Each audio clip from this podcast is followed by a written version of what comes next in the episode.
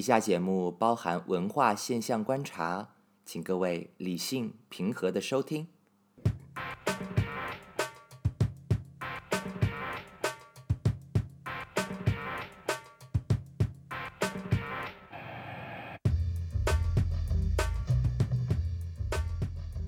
嘿，你好吗？你现在收听的是《城市药丸》，这是一档由自由的剧场工作者汤包包，就是我本人，和不自由的文字工作者王摊摊联合制作主持的播客节目。在这里，我们向城市生活提问。这一期我们要探讨的话题是算命。那在我们筹备内容的时候，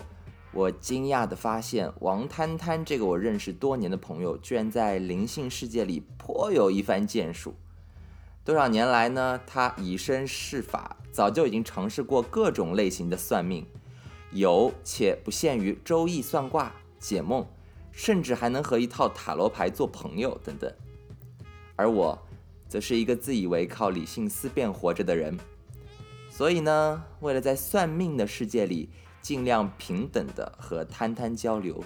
我开始独立的调查。所以等一下你会听到三个故事，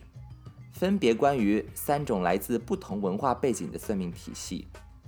中国传统八字测算、玛雅十三月亮历和塔罗牌。故事之后是摊摊在终点等我，和我一起探讨为什么我们城市当中的人还那么痴迷。算命，我们开始吧。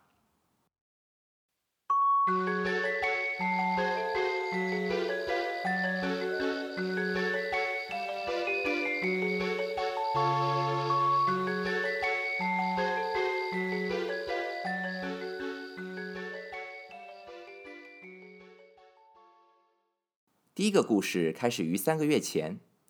当时国内疫情还十分严重。几乎所有人都要隔离在家。我不知道你是否像我一样，有这么一段时间，无心做任何事情，就是每日每夜的盯着手机新闻和微博，然后和自己的朋友分享自己的负面情绪。而在所有的手机聊天群组当中呢，有一个是我大学辩论队的队友群，全部都是一些已经毕业的同学。我们是一群，嗯，怎么说呢？十分符合外界对辩手刻板印象的人，好战好辩，爱对时事发表观点，最常说的话就是确认一下你是这个意思吗？你的数据来源是什么？以及你论证一下。当新冠病毒突然让我们的生活充满不确定的时候，我们甚至组织了一场长达五个小时的线上讨论会，大家认真的做了前期的准备。对比了媒体新闻的时间线，还探讨了一些法律问题，剖析了我们负面的情绪到底来源于哪里，以及我们能做什么等等。总之就是尽量的用一套理性的、科学的方法来互相支撑，来抱团取暖。当时我内心还有点小骄傲，觉得我们真的很硬核。然后一个月后，有一个女生在群里分享了一张名片，这个人叫龙正子。然后呢，女生说她是一个八字测算大师，亲测很准。那当时这个名片好像也没有引起很大的波澜，直到又过了两周，另外一个同学发了一张龙镇子大师给他解命的截图，结果就哇，我就炸出了一大群人。原来我们的这个辩手群里面，至少有百分之八十的人都自己去加了龙镇子的微信，然后找他去算了命。甚至龙大师还和我们当中的几个人成了好朋友，建立了一个小群。那群里据说和他关系最好的那个人呢，让我们叫他张校长。张校长平时可以和龙大师进行没有障碍的业务交流，甚至还能在一起打王者荣耀。于是呢，我决定我对算命世界的第一份了解，要从张校长开始。张校长之所以叫校长呢，是因为他在上大学的时候就开办了艺考培训学校，赚到了普通大学生无法想象的钱。在我的印象里，他是一个狠人，就是他想要的，他总能以有一点超越规则的捷径获得。比如说，我举个例子啊，有一次校长在火锅店里吃饭啊，点了一盘黄喉，一直都不上，然后他找服务员，服务员也不搭理他，他就直接站起来走进厨房，然后指着一个大缸对厨师说：“哎，黄喉在这里吗？现在就给我切。”就我觉得像这样一个把自己的生活的各方各面都掌握的非常死的人，怎么可能还需要算命呢？我自己的话也是，呃，很明显，因为我我大学那个那个阶段呢，就我个人的性格啊，我是那个成功欲望极强的那种性格，就纯粹的事业型，成功欲望太强了，然后就导致自己去做一些其实脱离自己兴趣爱好或者说自己擅长的这个。一种一些行为吧，比如说当时看姜思达去呃去录《奇葩说》，就觉得我也想去，我根本不适合干那个。其实就是因为贪欲，说白了，然后就逼着自己去做。其实我我现在静下心来想的话，当时就是因为被那个欲望就蒙蔽了，这也是我的个性，就是我的性格特点就是这样，就是贪念重。包括我平时打牌，可能我赢一万的时候我就想赢两万，我赢两万的时候想赢五万，然后赢两万的时候就突然这两万就又都输了。你在对未来没谱的时候，你最想做的事情就是想知道未来是什么样的，你才能安安定下来。心理特征就是对于不确定性的一种焦虑。我其实特别感兴趣啊，就张校长和龙震子这样一个算命大师，平时是如何交流的？那张校长是这样描述的：他现在比较忙，因为我之前对道教我根本一窍不通，然后跟他聊就发现这个，就是他其实他很聪明。就是他不是说就是像我们印象当中那种道士，他其实有点像什么呢？就我觉得类似于一种哲学，这一种是世界观。然后那个可能就跟他聊一下道教的世界观是什么样的，或者说从从道教的角度去解释人为什么来到这个世界，人生的意义是什么，人死后去了哪儿，这就是最基本的问题呗。比如说他给你解释人这个死了以后投胎是什么什么样。那他就给你举一个例子，他说你现在是一张纸，然后你被用过了，你被用过之后回炉重造，然后给你重新造出一张纸了，这就是投胎啊。就他其实很多类似这种用比喻或者用有点像讲故事的方法，我这样说好像有点粗暴，反正我是这么理解。对对啊，都可以。然后就比如说他给你讲一些道理，比如说人的面相啦，什么样的面相好，然后人的面相为什么会变，人的手相为什么会变？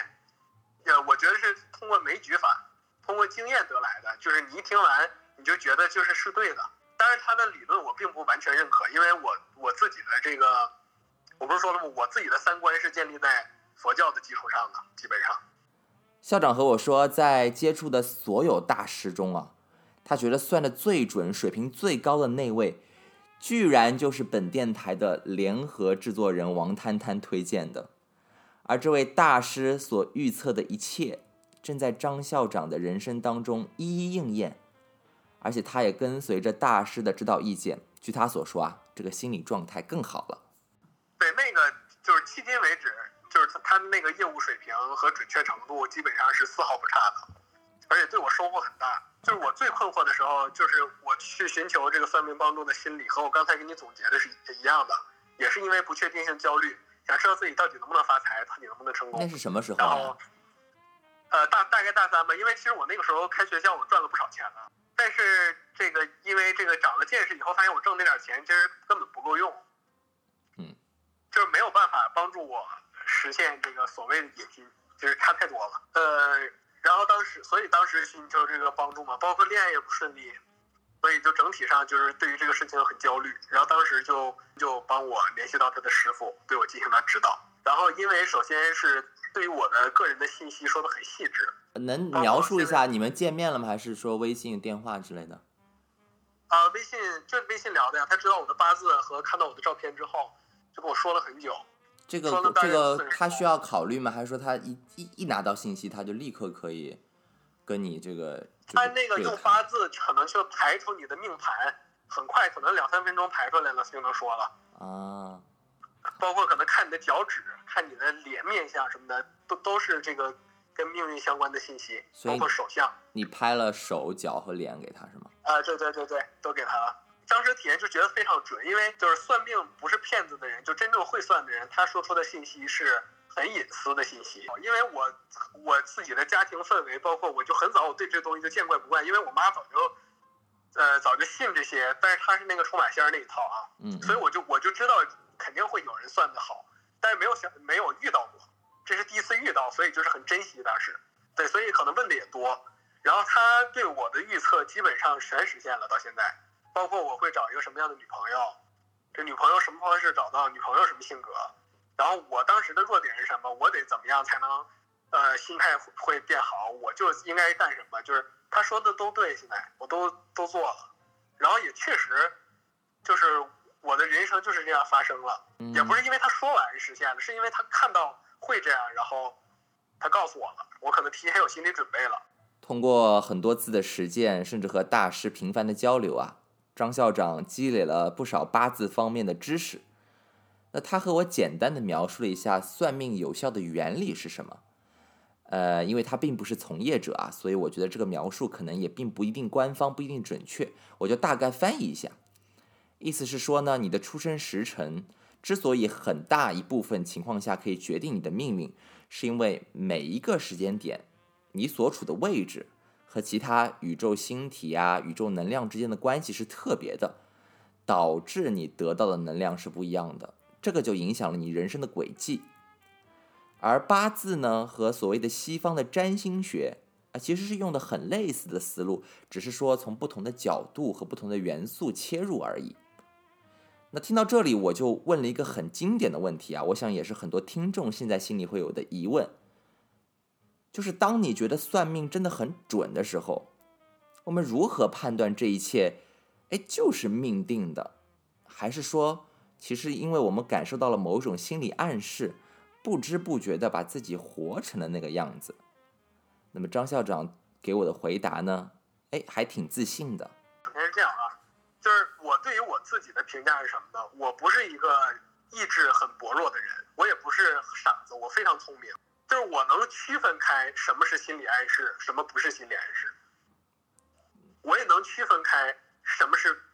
胡乱说的，什么是真知道。比举个例子，比如说在算命的过程当中，他说的信息就不可能是一个瞎蒙出来的信息，因为这是实际的。他对你的，比如说你父母关系的评价，你父亲是什么什么样，你母亲是什么样，那个就是你一旦说错了，这个你这算命的准确度立刻就没了。因为这实际存在的，比如说你是单亲家庭，我举例啊，你单亲家庭，或者你父母离婚，这种都实实在在的信息，这怎么蒙啊？我举这种例子啊，但是他说我的时候可能说的更多。然后比如说他说你找找什么样的女朋友，他当时可能原话大概是说，你朋友变成爱人的几率比较高，然后可能还说了很多这个女朋友的性格特点。但是当时他说完，我完全一点头绪都没有。我觉得我身边没有这样的人。但是就是在可能他呃给我算完一年半之后，我遇到这个人确实是我的一个同学，嗯，但因为我们联系不太紧密，然后就偶然偶然一个机会我们联系上了，然后还谈上恋爱了，然后他的性格和方方面面都和他说的是一样的。呃，有没有有没有有出入的地方？没有，基本没有。OK，好。然后他对于我这个事业的评价也是一样的。呃，只不过他当时说的不够具体，但是我现在回过味回味他说那个话，我觉得是也是完全贴合的。因为说白了，他当时说我就是因为，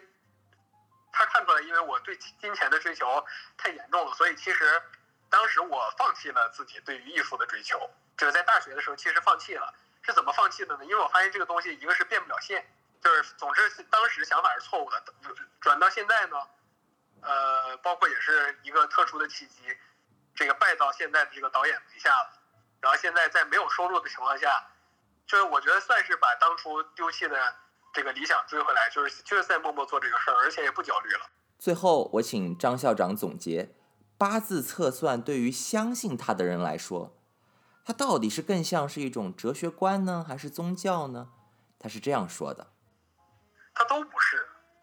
那他就是我们用一个什么东西来描述它？更好呢？中医，中医吗？对，我觉得算命和中医就完全是一样的。对，我觉得就是你说中医治你的病，它它是哪味药发生的作用了，谁也不知道。但是你你喝完就好了，或者喝完就不好，你这都没法说。好，不管你是相不相信咱们中国传统的八字测算，那我们都要转向了。我们需要离开本土的算命体系，现在来到遥远的南美洲去一趟啊，进入玛雅文明。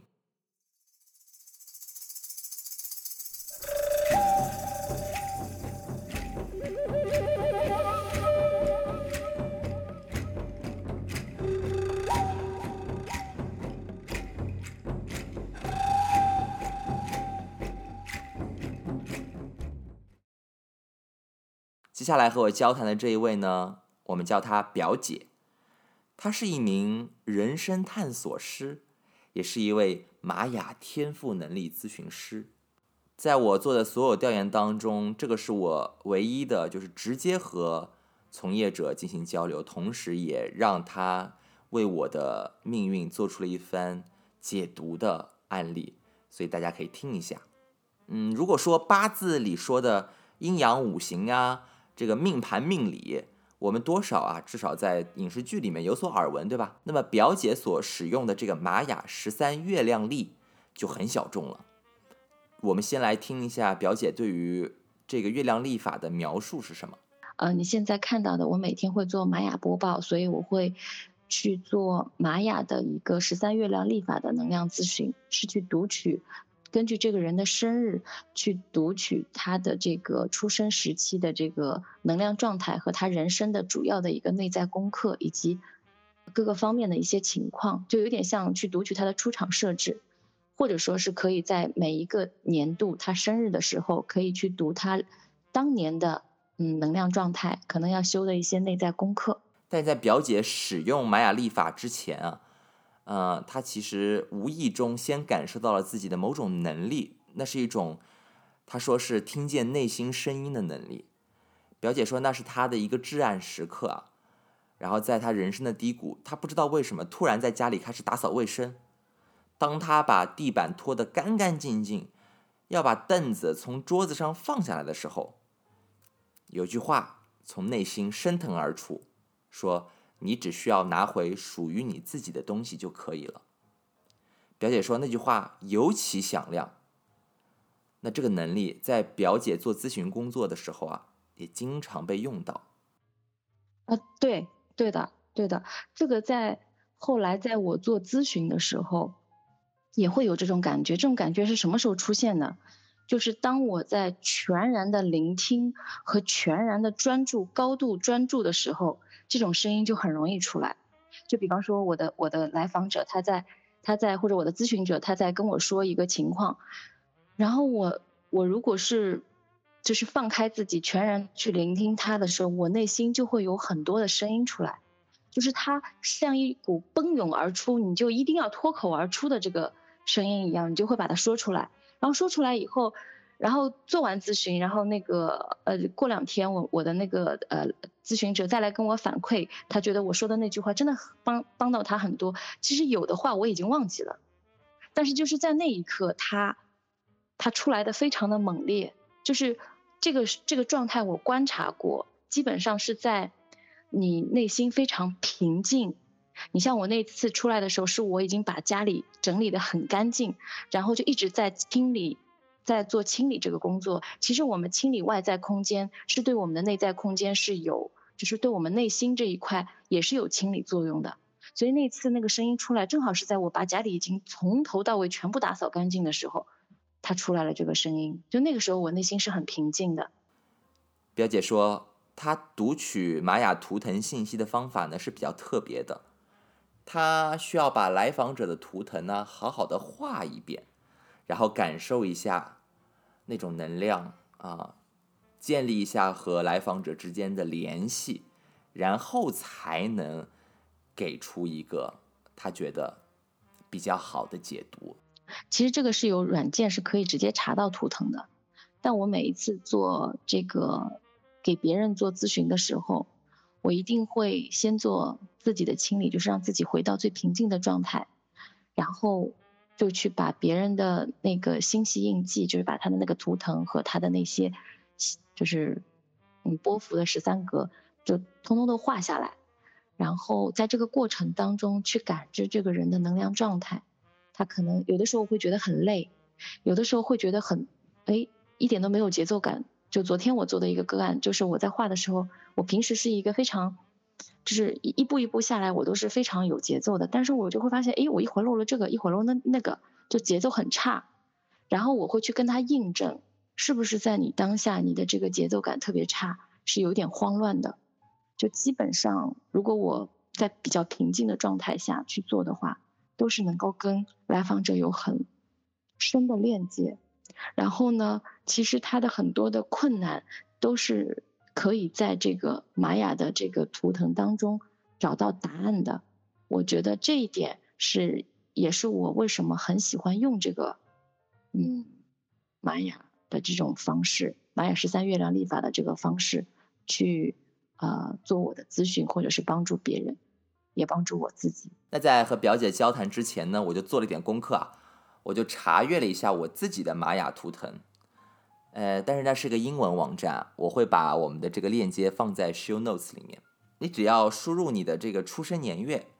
就会自动的生成几块拼起来的正方形的图腾，然后也会生成一首描述你的英文诗。呃，这个不得不说，这些五颜六色的图腾还怪好看的。这首诗呢，虽然我并不能非常理解其中的含义，但是也挺美的。我来给大家念一下这首诗啊。Yellow overtone sun, I empower in order to enlighten, commanding life. I seal the matrix of universal fire. With the overtone tune of radiance, I'm guided by the power of elegance. 是不是有点不明觉厉啊？我查了一下，我的这个主图腾啊，中心图腾叫做 黄色的太阳，黄色的超频太阳，那就听一听表姐对于我这个主要图腾的解读。就是我我说一下它的那个含义啊，超频的黄太阳，超频是你的调性，然后超频的代表动物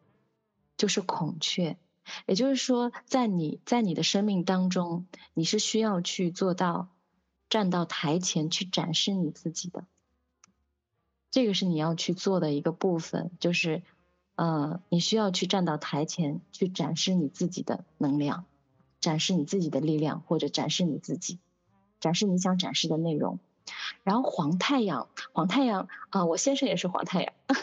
就是我对这个图腾还挺了解的。嗯，就是黄太阳本身它是一种什么能量呢？它是一种宇宇宙之火的能量，它是一种启蒙启发。就相当于说，你相你想象，它是去点亮人心中的那个灯的那个火，所以它其实是一个赋能的角色，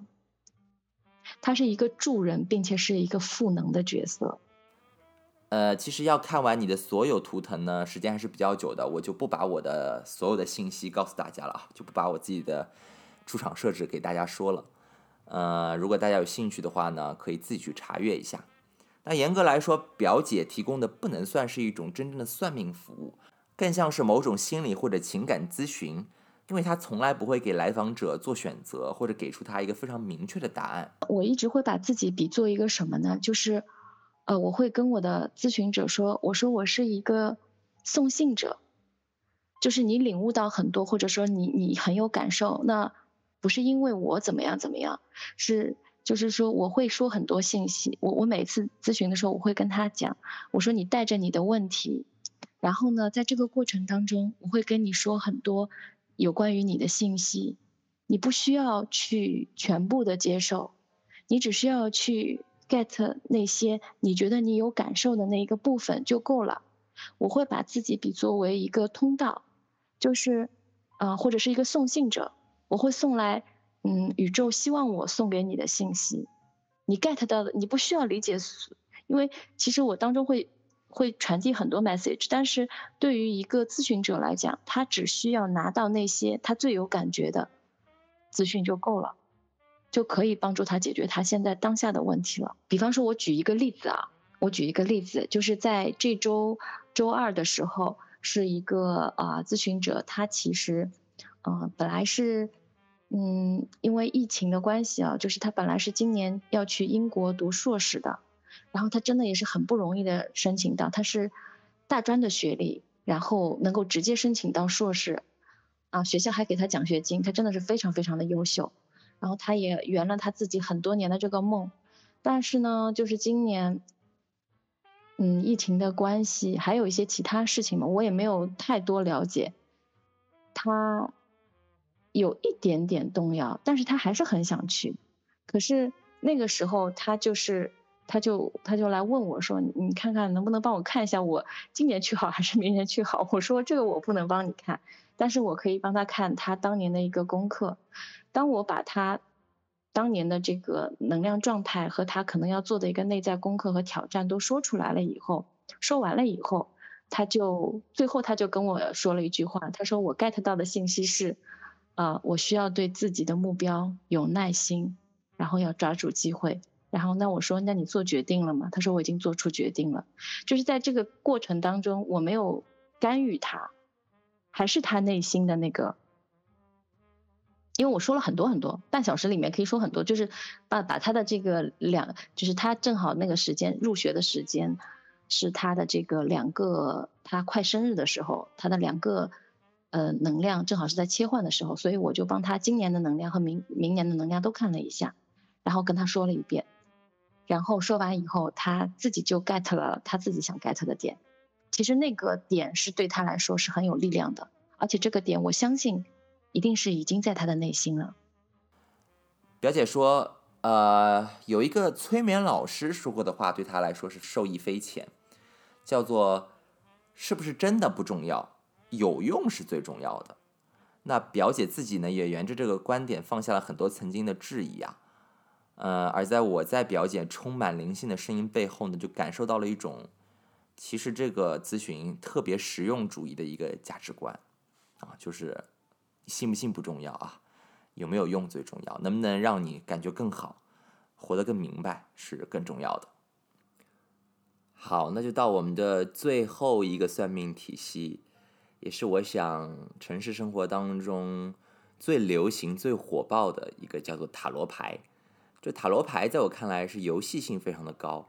因为它的每一张牌面上都有很多细节丰富的插画，啊，拿出来好像单独。当做一个桌游玩也可以。那我和王摊摊共同的好朋友雨冰最近就研究起了塔罗牌。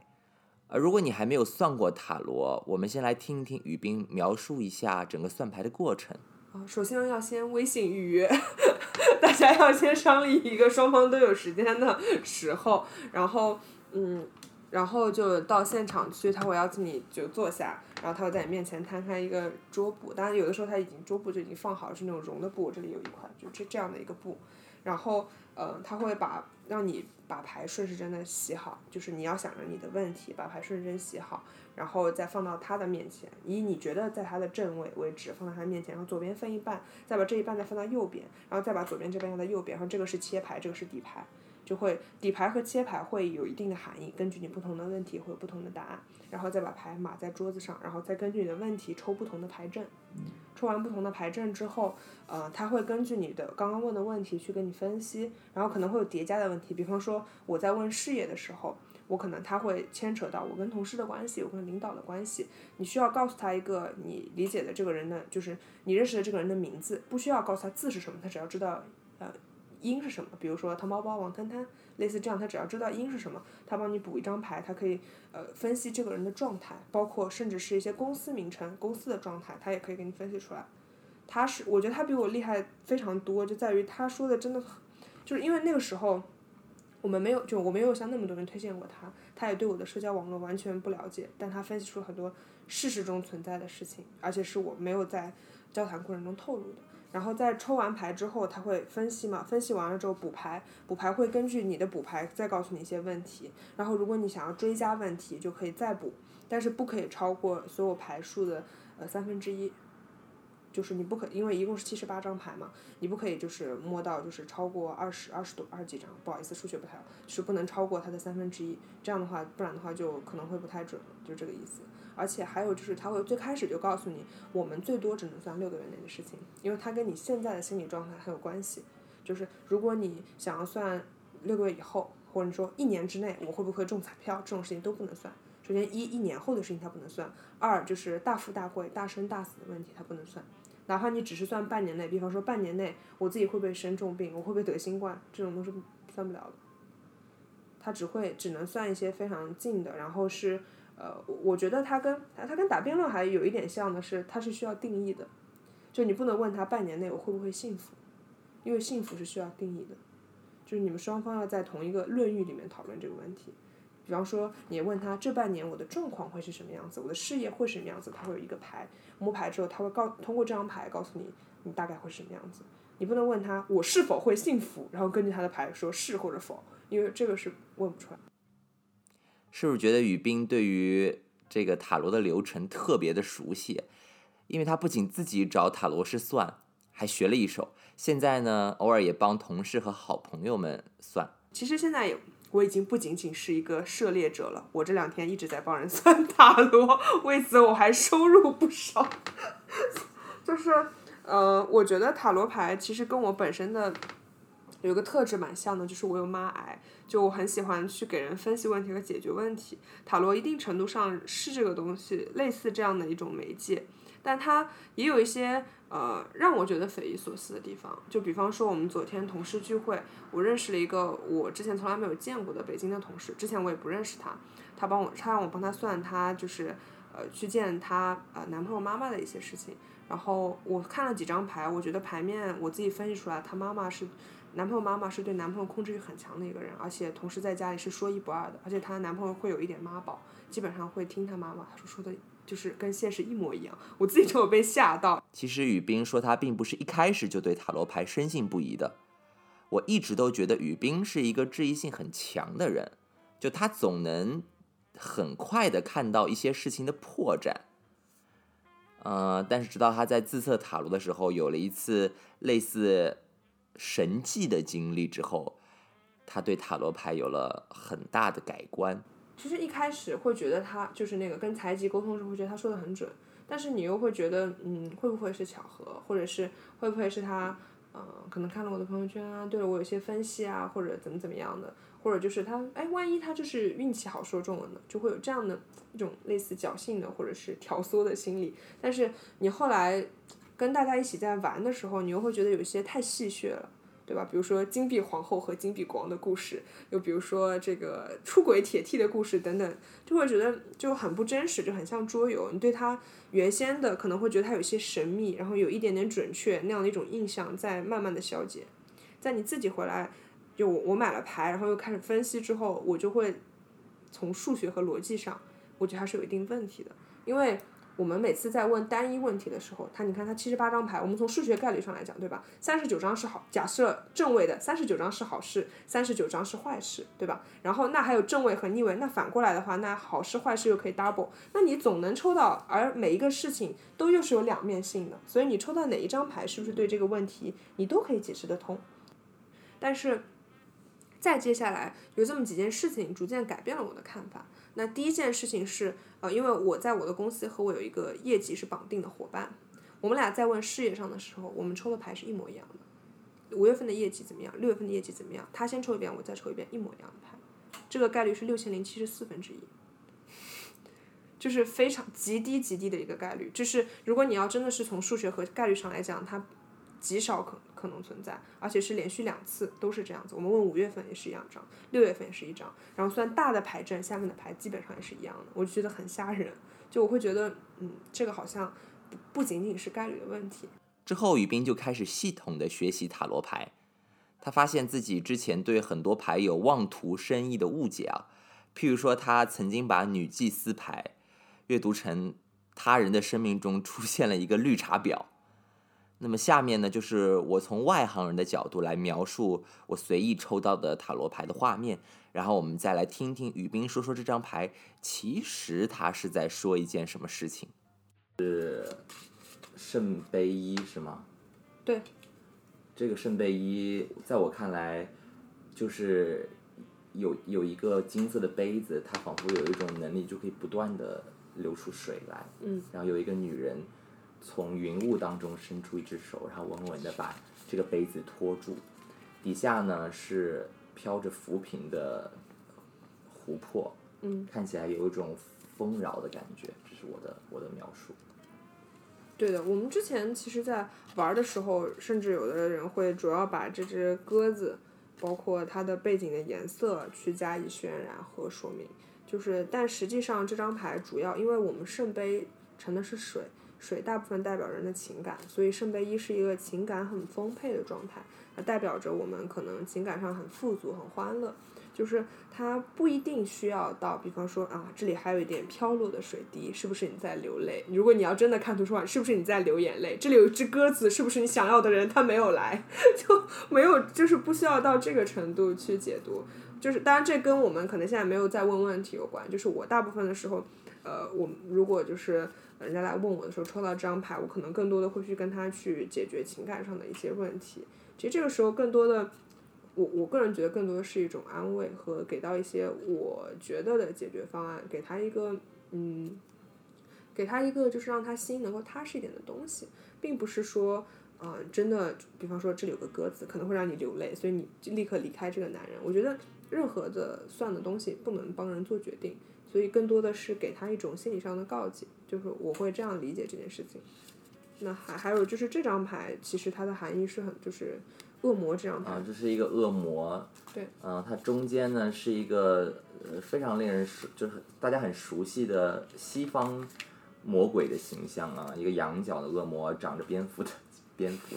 蝙蝠的翅膀，然后底下呢是这个鸟的脚，呃，两边呢各站一男一女，然后都是长着尖角，然后尾巴上呢，男生的尾巴呢是火焰，女生的尾巴是类似松果一样的东西。嗯。嗯，他们三者都被锁链捆绑住，反正让我觉得这个牌就是一眼看上去就是一个挺不好的一件事儿啊，很很恐怖的一个画面。对，对，就是，嗯，其实我们最开始在玩的时候，我们总是会说，嗯，比方说我说谁谁是一个什么样的人，然后抽出这张牌，然后我们就说哇，这个人是个恶魔，离他远一点，他要毁了我们的生活，就会有这样，但其实。呃，本质上这张牌的解读不应该是个样子的，就是你可以看到这两个人是在下面的两个人是在是在脖子上被锁链锁住，然后他们是有一个都锁在这个台子下面。其实它很多时候代表是共同的利益，就比方说我们俩是呃婚姻关系，或者我们是呃别的合作伙伴，其实是我们有共同的追求的诉求，我们被绑在了这里，并不是说呃我和你就是一定是敌对的，你对我一定会有不良的影响，并不能去进行这样的一种解读。就是他的，呃，包括很多人看到这样的形象，就会觉得它是一件坏事，但实际上不是的。像财基之前跟我们说，他经常，因为他算的人比我们多嘛，就经常在算金融行业的时候的人，他们就会抽到这张牌。其实对他们事业而言，这是一件好事。那三个关于算命的故事就讲完啦。然后呢，我做完这些调研，我就把我得到的声音素材给王摊摊听，然后你猜。他说什么？他是这样说的。其实是这样子，你前面说的所有的派别，我都有接触过。然后王谈谈把他在算命的海洋里游泳的事情就灌给了我，有好多好多有趣的事情，这些故事我都是第一次听。但是与前面三位的这个笃定不同，摊摊其实对很多很多的算命结果都有保留、有怀疑的态度。那他说的故事实在是太丰富了，有的还颇好笑。弱水三千，我给大家取几瓢尝一尝。第一个就是指导了张校长的那个大师，他曾经给摊摊解梦。就比如说，我有一我有一个晚上的梦是发大水，然后我就梦见我自己坐在一个澡盆里面，我在想，我这么重，这个澡盆可装不下我啊。然后我就刚这么想，那个澡盆哗就变得很大，然后我就很慌张，因为这个梦太奇怪了，它竟然可以还可以被我遥控，是三 D 实拍。然后我就问了我的师傅，这是怎么回事呢？他就跟我讲说，哦，你接下来将会有一个很糟糕的事情发生，但是你生命当中会有一个贵人帮你度过这个事情。我就说这个贵人是个盆吗？这个澡盆吗？然后他就问我说这个澡盆是什么颜色的，是什么质地的？其实人一般醒来是不会记得自己的梦的，不会记得那么清晰。我其他景色都记不得了，只有大水跟这个澡盆很有印象。我就说是一个木的澡盆，但它上面有金边。然后他就跟我说啊，你身边可能马上会有一个呃当然具体样貌我就不说了，怎样怎样怎样的人，然后他大概是什么样的岁数，然后他有可能就是名字里面就是金元素特别多，我真的遇到这样一个人。但是这个人呢，并没有给我带来特别大的帮助，他坑我坑了我一把。去年年底的时候，我接了一个从头再来的，就是一个八十页的 storyboard，但是这个八十页的 storyboard 呢，又在最近给我们拉了一笔很大的生意，那那所以就很微妙这个事情，就是就是它只是那个梦境在那个时间出现，它只是提示你你身边有这样一个线索和苗头，抓住它。嗯第二个是摊摊的家族会颁发颜值超低的年度护身符给他。嗯我接触这个东西，在我有意识的觉得它是对我生活的解读的之前，我就已经接触到这个东西，因为我家里人非常相信这些东西。我每年会收到一个护身符，就是匪夷所思、丑的不行，但他们一定要求你戴在很显眼的位置，然后，所以他就会给到你一些信息。我在我在上大学之前是绝对不相信这些东西的，我觉得匪夷所思，就是。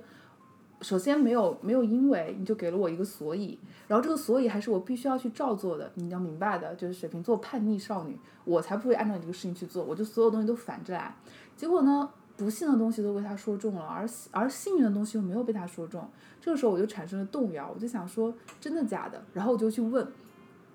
然后你就会发现科学不会解释这些东西的，科学只会告诉你这些都是迷信，封建迷信，传播封建迷信是要坐牢的，然后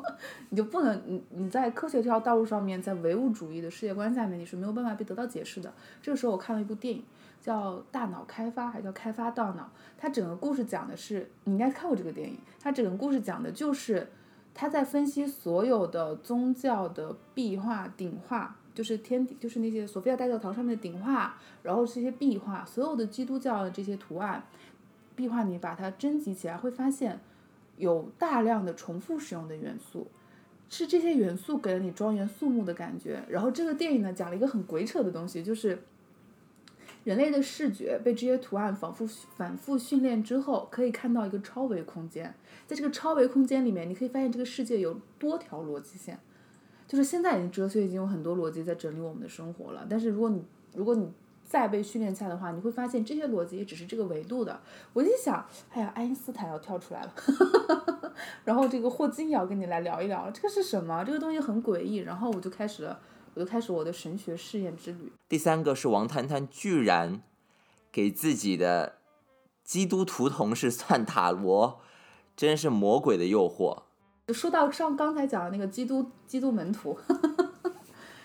他们的教义是非常非常非常非常反对一切的占卜的，因为他们会觉得所有的占卜都是恶灵。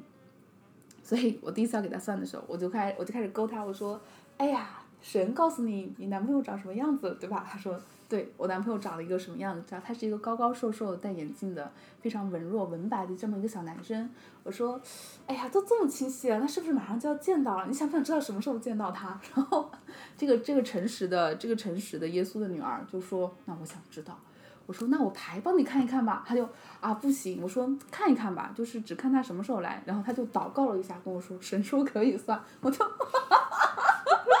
我说那我们来算一下吧，抽出来三张牌。全部都没有回答问题，全部都在指责他的心性。嗯，第一张牌就是第一张牌是一张那个战车逆位，然后第二张牌是一个皇帝牌，然后第三张牌我记不太清楚了，但是是恋哦对是恋人逆位牌。我当时一看，我想，难道说他这个恋爱谈不成？不可能啊！同时，我内心还有个声音：我如果直接把这个牌告诉他的话，这个基督的女儿一定会打死我的，因为他会觉得说，对，都是因为你们牌上都是恶魔，所以才给我这个结果。然后我就想了想，然后我又算了一个牌阵，就是在问他，我首先把那个牌阵记下来，然后我又算了一个牌阵，就在问他说，我应该怎么跟他说这个事情呢？是不是我理解错了？然后那个牌果然，他就他就跟我讲事情是说，我并没有在讨论这件事情的结果，这个牌是一张世界牌。然后第二张就显示这个事情到了一个圆满的状态，但仍在进行中，而且可能在颠倒。然后第二、第三张牌我真的记得没有那么清晰了，但是他的意思是告诉我说，让我去想一想看，问这个问题的人他本身是什么样的情况。然后我就停下来了，我就最我就继续看前面那张牌，然后我就问他，因为战车牌嘛，我就我就试探性的问他一句，你是不是太急切了？是不是很久没有谈恋爱了？That's it。这张牌其实就是在告诉他说，他这么急切的去。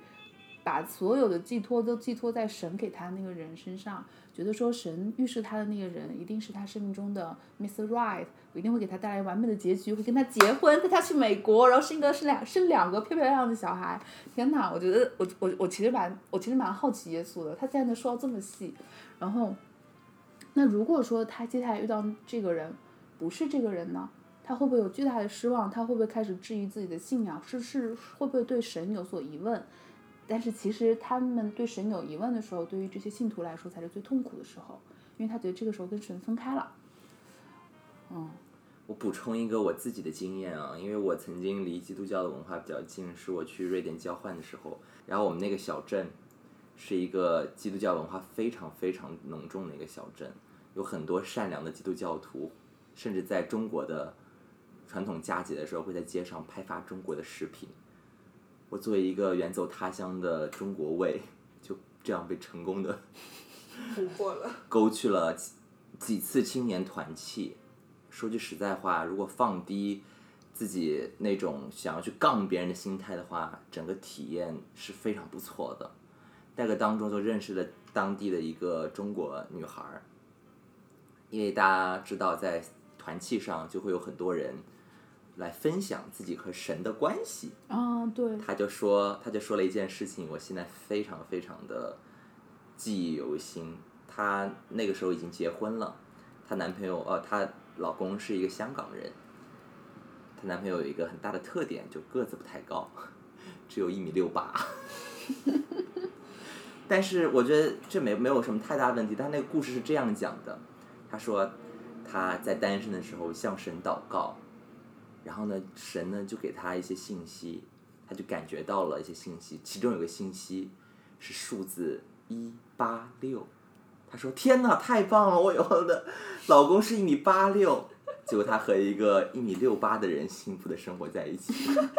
他的结论是：没关系，我觉得都挺好的，感谢神。是不是有回答你刚才的问题？好，那最后我们让摊摊来总结一下，也回答一下我们开头的问题。就为什么我们会那么想要用算命来解答我们的人生？我们又能从这份解答当中得到些什么呢？你其实人本身就是人生本身又是，你那么多电影看过去，不是那个误杀嘛？里面不是有一段嘛，说你人生如果看过两百部两百多部电影，你就你就会觉得这个世界上面没有什么新奇的事情。其实每个人你觉得自己很独特，但放但放宽放大放到宇宙去看的话，你无非就是无数个排列组合中的一个。而而这些玄学的东西，可能是除去其他的，除去生物学、科学这些之外，去组织我们人生轨迹的一种逻辑而已。然后它只不过是说，只不过是把，只不过是尽可能去搜集到了，尽可能多的去整合这些人生经历、人生模型的一种套路和方法。然后你就是。对应你的出生地、你的、你的星、你的星座、你的性别，然后你出生那一天，宇宙跟你的关系是怎样的，来给到你一个人生的初始的一个剧本，然后再根据你的人生的不断的发展去判断你这个轨迹下面你跟世界的关系是怎么样，得出你现在的问题。但是为什么它不能解决问题呢？因为它永远在告诉你的是关系，嗯。就是你的关系当中，他告诉你说你选择 A 会怎么样，选择 B 或怎么样。但是 come on，人生怎么可能只有两个选项？我有 A B C D E F G 呢，有二十六个字母，至少有超过二十六种选项吧。所以它只能是在通过你现在的问题和它每一套玄学体系里面它已知的解决问题的方案，来给到你一种参考，但它给不了你解答。好，那么到这里，我的算命之旅也就差不多结束了。但经历了这么多，也和不少人谈论这件事情之后，我心中还是有个疑惑啊。就当我认为算命是某种决定论的时候，每一个体系的算命师都向你呼喊，其实你是有自由意志的，生命的轨迹是有办法变化的。但在现代科学当中，却有越来越多的证据指向另外一种可能性。就我们的选择很可能只是一种对外界的反应，未来一切都可能会数据化，那都可以预测，自由意志也许是不存在的，这就有一些奇怪了。最后我我在想，我们要选择相信什么才能真的拥有一个踏实的、良好的生活呢？你的答案是什么？欢迎留下你的评论。我们的第二期节目就是这样，你可以在小宇宙、喜马拉雅和微信公众号搜索“城市药丸”，订阅我们的频道。下期见。